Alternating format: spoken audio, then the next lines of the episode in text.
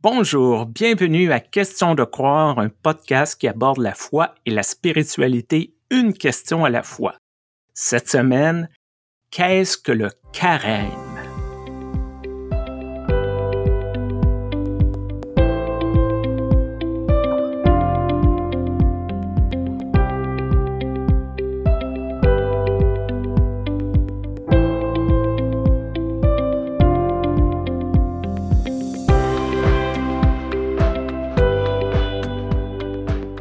Bonjour Stéphane.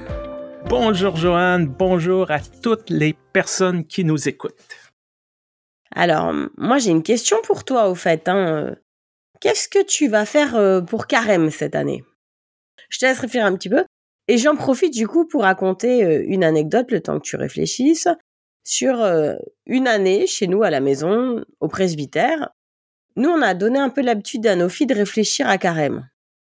Et euh, moi, pendant longtemps, j'ai fait carême de chocolat, parce que le chocolat était pendant très longtemps une grosse addiction. C'est bon le chocolat, mais trop, c'est pas bon.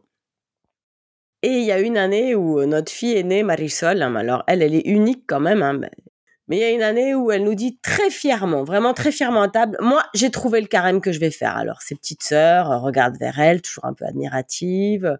Ah oui, c'est lequel? Et là, elle nous dit, mais d'un air très sentencieux, tu vois. Elle dit, eh bien, moi, cette année, je fais un carême de McDonald's.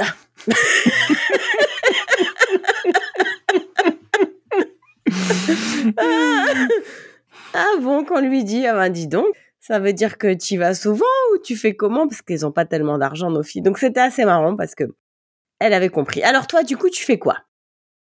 Juste en passant, une anecdote aussi, j'ai une amie qui, chaque année pour le carême, fait carême de drogue injectable. Elle n'en a jamais pris, mais elle s'est dit, voilà. Moi, cette année, pour le carême, dans ma tradition bien personnelle, je ne soustrais pas quelque chose, j'ajoute quelque chose. Et cette année, j'ajoute la marche intentionnelle je vais marcher avec quelqu'un en esprit. Je vais penser à cette personne-là, je vais prier pour cette personne-là.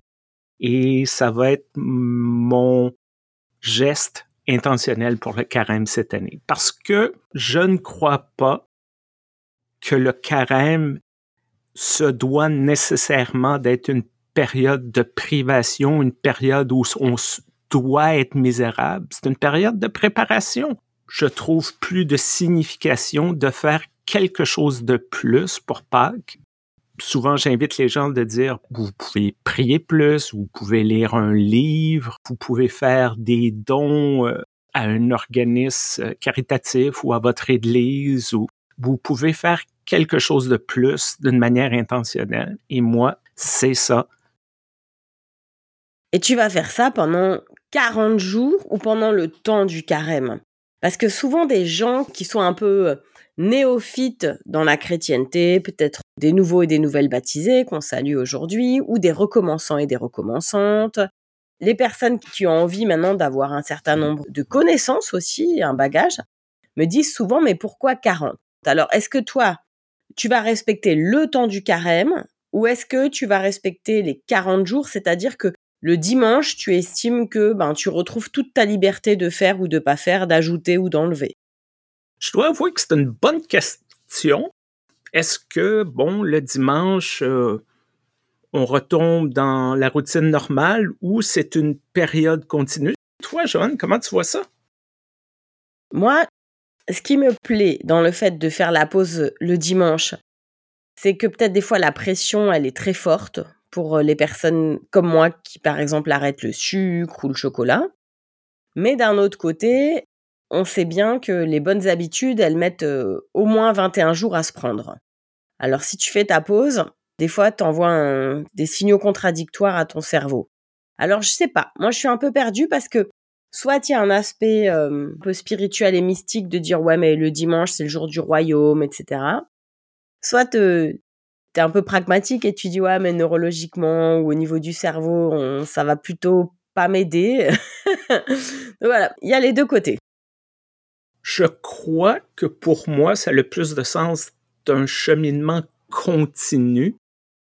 Moi, je vois ça comme un processus d'avancer, de continuer, un peu comme on retrouve dans les écrits du Premier Testament, de monter vers la montagne, monter vers le temple. Moi, je vois ce processus d'aller progressivement vers la semaine pascale, vers la célébration de la résurrection, un cheminement continu qui devrait être là tout le temps. C'est juste qu'on met une série de jours à part de dire là, c'est spécial. Là, là, il faut vraiment se préparer. Et j'aime bien ça à quelque part parce qu'on a des vies un peu folles là, en Occident. Je me souviens qu'on était jeunes, on nous promettait la, la société des loisirs, les personnes allaient travailler moins d'heures et se rendre compte que c'est complètement l'inverse.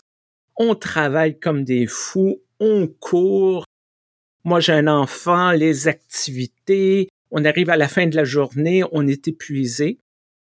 D'avoir ce marqueur dans un calendrier de dire c'est le temps de penser à ça.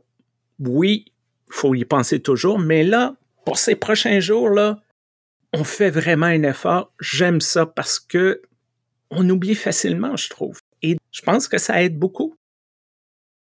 Alors moi, c'est vrai que ça m'aide tellement qu'en fait, j'ai proposé à d'autres de me suivre depuis déjà une paire d'années. Hein. Je ne me rappelle plus du tout, il y a cinq ou six ans. Alors d'abord, j'ai commencé par un groupe où il y avait finalement que des femmes qui sont venues parce que c'était un groupe pour diminuer ou arrêter le sucre. C'est trop rigolo parce qu'on s'envoyait vachement de blagues et puis on s'envoyait des versets bibliques. C'était vraiment comme si on était euh, tout de suite devenu une petite euh, famille de femmes. Il y avait beaucoup d'intimité dès le départ parce qu'on savait que c'était difficile et que c'est de l'ordre de l'addiction. Alors ça, c'était une discussion aussi. Est-ce que c'est vraiment une addiction de sucre? Et dans ce cas-là, qu'est-ce que ça a à voir avec carême, qui est un cheminement de foi Moi, ce qui m'intéresse pendant le carême, dans mon rapport à la nourriture, c'est certainement pas de tout révolutionner. Alors, absolument pas de maigrir. Donc ça, vraiment, j'aimerais tout de suite le dire. Je conseille pas de faire un méli-mélo entre vie de foi et diététique. Mais l'idée, c'est si j'ai une addiction, par exemple, au sucre, au chocolat, au café, ça permet aussi de sous-peser un peu cette addiction. On sait qu'elle est là et elle compense quelque chose dans notre vie. Et ça, c'est OK. Moi, je connais personne qui ne compose pas quelque chose qui n'est pas un trauma. Alors, il y a différents types de traumas. On n'est pas tous traumas de la même façon. On a chacun notre sorte de PTSD, de comportement post-traumatique, etc. Ça, c'est OK ça nous permet aussi juste de nommer cette addiction, aussi de lui faire sa place, de la reconnaître, peut-être même de l'honorer, de dire bah, heureusement que j'ai trouvé ça parce que grâce à ça, ben, je vais quand même bien et je vais peut-être même mieux. Mais c'est pas parce que j'ai trouvé ça que ça doit prendre trop de place dans ma vie parce que j'ai envie dans ma vie que ce soit la grâce qui prenne à chaque fois un peu plus de place. Et donc pour moi, j'ai besoin d'être entourée et j'aime bien voir d'autres personnes, non pas pour voir leurs difficultés et me dire ah c'est aussi difficile pour elles. Alors euh, non, ça ça c'est pas le, raisonnement qui m'apporte le plus. C'est plutôt de me dire ben je, vraiment euh, je suis pas toute seule. C'est vraiment ce que le Christ m'a promis, c'est que je serai jamais seule. Il y aura toujours une communauté avec moi. Ouais ça ça me fait euh, vraiment plaisir.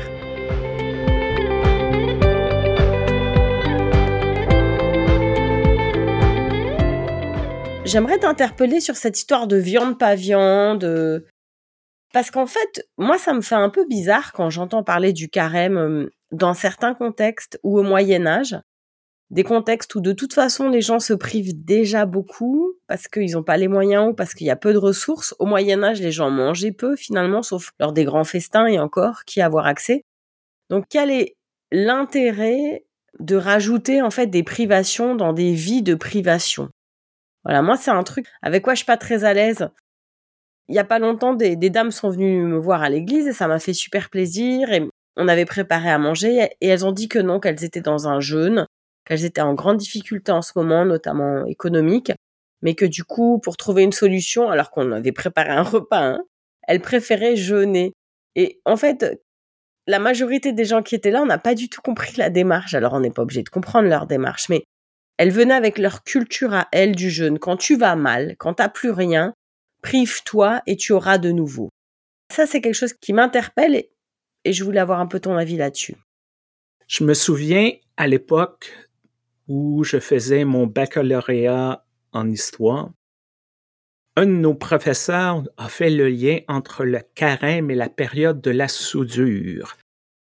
La période de la soudure, c'est le moment où un agriculteur, un paysan, qui vit sur les récoltes et ce que la famille ou le clan a produit, arrive au moment où ce que commence à avoir une pénurie, souvent au printemps.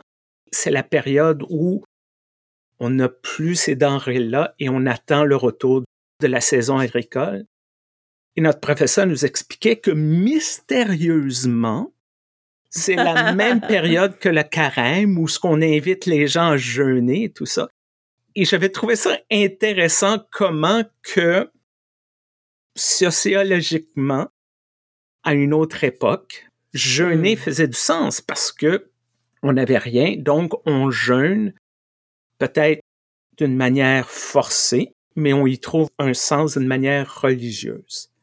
Mais c'est sûr hmm. que cette vision-là est un peu dépassée pour l'immense majorité de nous qui vivent en Occident, où on a des épiceries pleines, on a accès à toute la nourriture que l'on veut, tant aussi longtemps qu'on a l'argent pour le payer. Hmm. Et peut-être il y a quelque chose là-dedans qui affecte la vision du carême de certains. Plusieurs personnes voient ça, le carême, comme quelque chose de vieux, de dépassé, qu'on n'a plus besoin de ça. Et peut-être notre société, en guillemets, d'abondance rentre en contradiction avec cette idée de carême et de privation et de jeûne.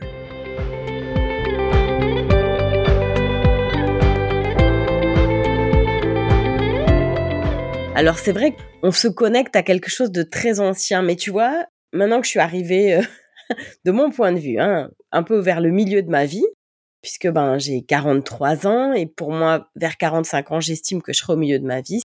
J'ai pas du tout envie de vivre après 90, mais si on a des auditoristes qui ont plus de 90 ans, que Dieu vous bénisse et j'en suis très heureuse pour vous, eh bien, euh, plus ça va, plus je regarde avec stupéfaction les personnes issus de cultures, euh, disons, occidentales, qui vont chercher du sens dans d'autres cultures, tout en disant que leurs cultures d'origine n'ont pas autant de sens, n'ont pas autant de profondeur, n'ont pas autant de ressources. Alors, tout d'abord, j'aimerais dire que c'est tout à fait faux d'un point de vue anthropologique. Évidemment, ce sont des anthropologues blancs qui sont allés observer des, culture non blanche et qui du coup ont dit ah c'est incroyable ce qui se passe ailleurs, voyez-vous. Ils observent les oiseaux et ensuite ils jettent des cailloux en l'air. Mais en fait, nous aussi, on a toujours jeté des os, des petits os en l'air. Et puis nous aussi, on a toujours regardé je ne sais quel oiseau, simplement les cultures euh, postmodernes actuelles citadines. Et j'en fais partie. Les personnes de ces cultures n'ont aucune idée, ne peuvent pas reconnaître un moineau d'une mésange. En fait, ce chiffre de 40 est une réserve de sens incroyable dans la Bible. Vous pouvez la parcourir du début à la fin et vous trouverez régulièrement ce chiffre revenir. Il y a bien sûr les 40 ans au désert, ça c'est très classique. Il y a les 40 jours de jeûne de Jésus, ça aussi c'est très classique. Mais il y a plein d'autres fois aussi ce chiffre-là et d'autres symboliques pour nous rappeler qu'en fait, on est là aussi pour vivre des cycles que les humains et les humaines se structurent autour de cycles. J'aime beaucoup le fait que les gens disent ah mais ça ça fait partie du passé, c'est ancien, c'est archaïque parce que c'est vrai qu'on peut rebondir et qu'on peut dire oui et c'est très bien. Parce que nous aussi on a un passé et il compte. Et ce qui compte c'est pas que le passé reste dans le passé mais que je puisse me saisir de ce passé et en faire quelque chose qui fait du sens pour moi aujourd'hui. Alors bon, les plus fondamentalistes d'entre nous diront oui, mais alors dans ce cas-là, tu tornes les écritures, tu les fais à ta sauce. Ah bah alors ça, mon ami, grande nouvelle, tout le monde le fait. Moi, j'assume. Effectivement, j'ai besoin au moins deux fois dans l'année. J'aurais besoin de trois fois, personnellement.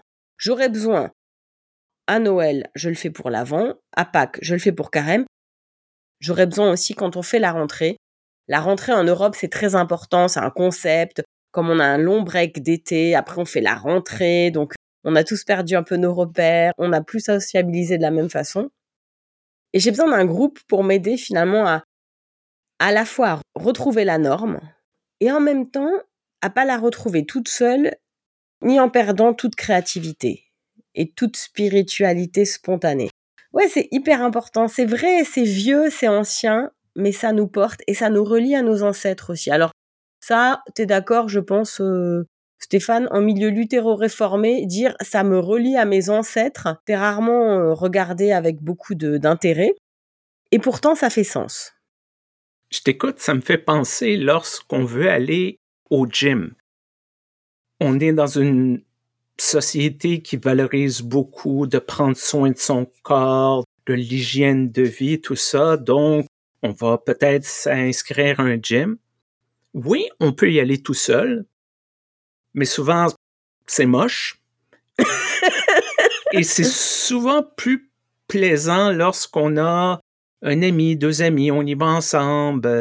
Ça crée un, un air d'aller, ça crée une atmosphère et je t'entends parler d'un groupe WhatsApp où les gens peut-être vont se réunir pour euh, aller de l'église pour une étude biblique ou toute autre chose. Oui, on peut le faire seul à la maison, mmh mais le faire avec d'autres, ça nous permet de nous reconnecter avec nos ancêtres dans la foi, la Mmh. communion des saints tous les saints de toutes les places et de tous les lieux à travers l'histoire.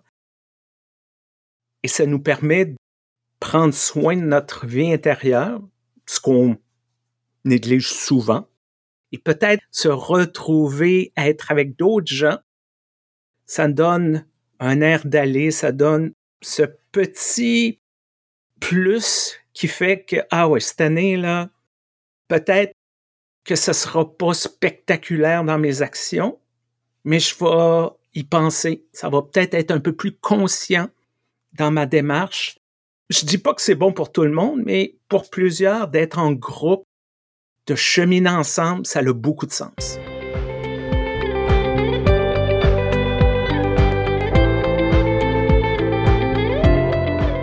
Puis maintenant, moi, j'aimerais parler aussi d'une pratique euh, au sujet de laquelle personnellement, j'ai des sentiments ambivalents, mais je trouve que c'est important d'en parler parce que c'est souvent relié au carême, puis j'en ai un peu parlé déjà avant.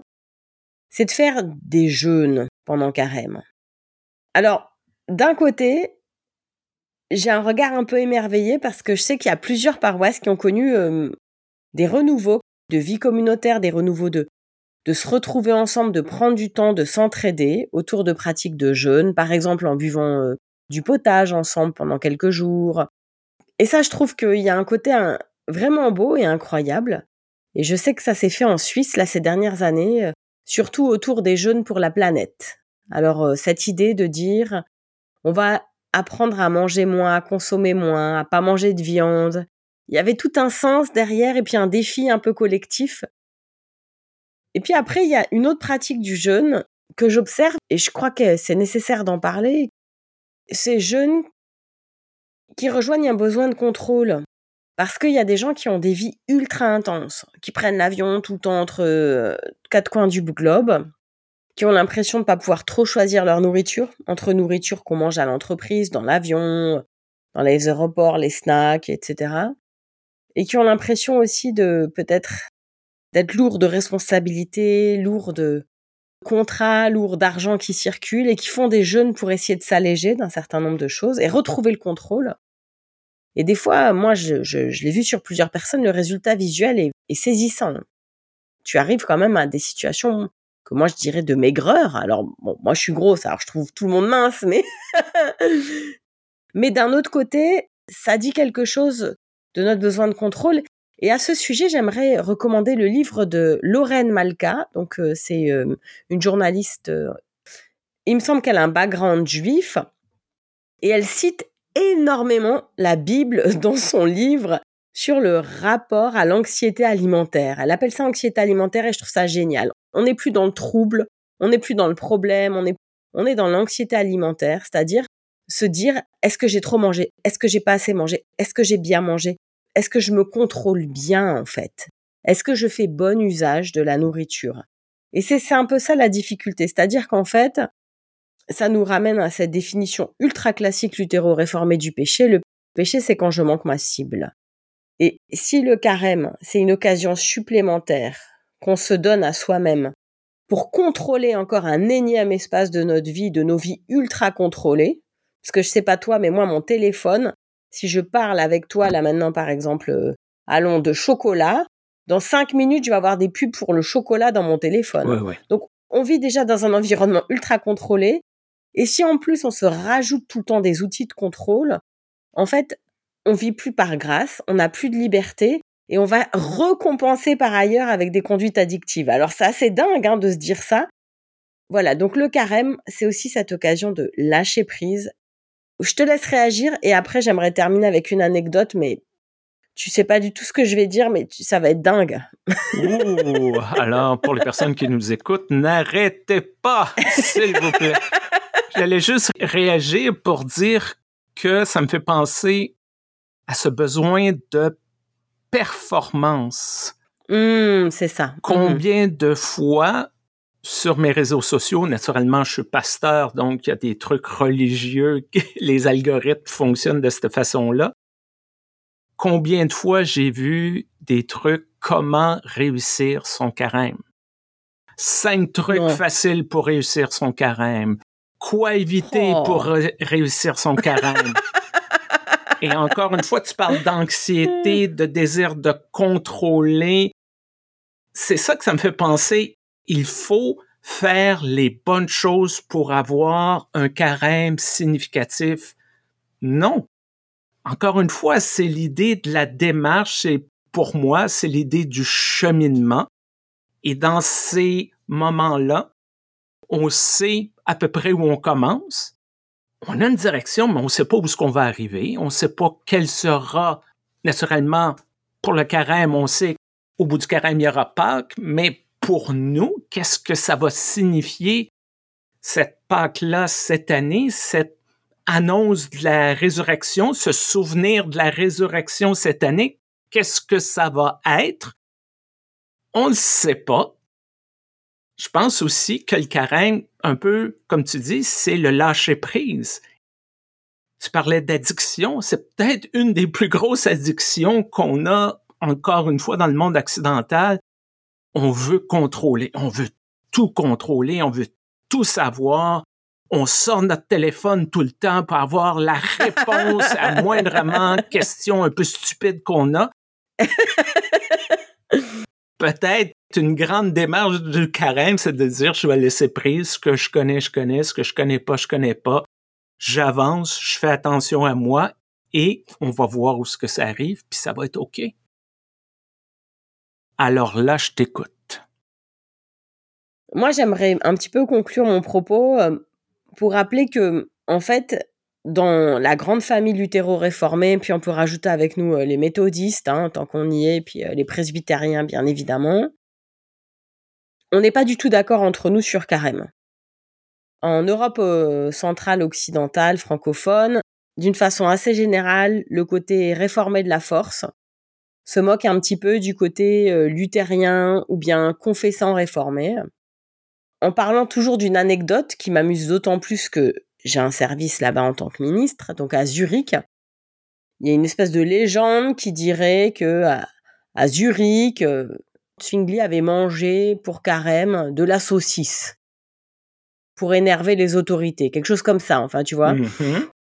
Quand euh, les luthériens commencent un peu à faire la promotion de leur groupe WhatsApp ou de leur euh, truc de carême, une partie des réformés euh, libéraux ou anti-carême nous sortent leurs histoires de saucisses. Et moi, j'ai pas bien compris parce qu'une fois, il y a une pasteur que je connais, réformée, qui pendant pas mal de mois postait des choses super véganes.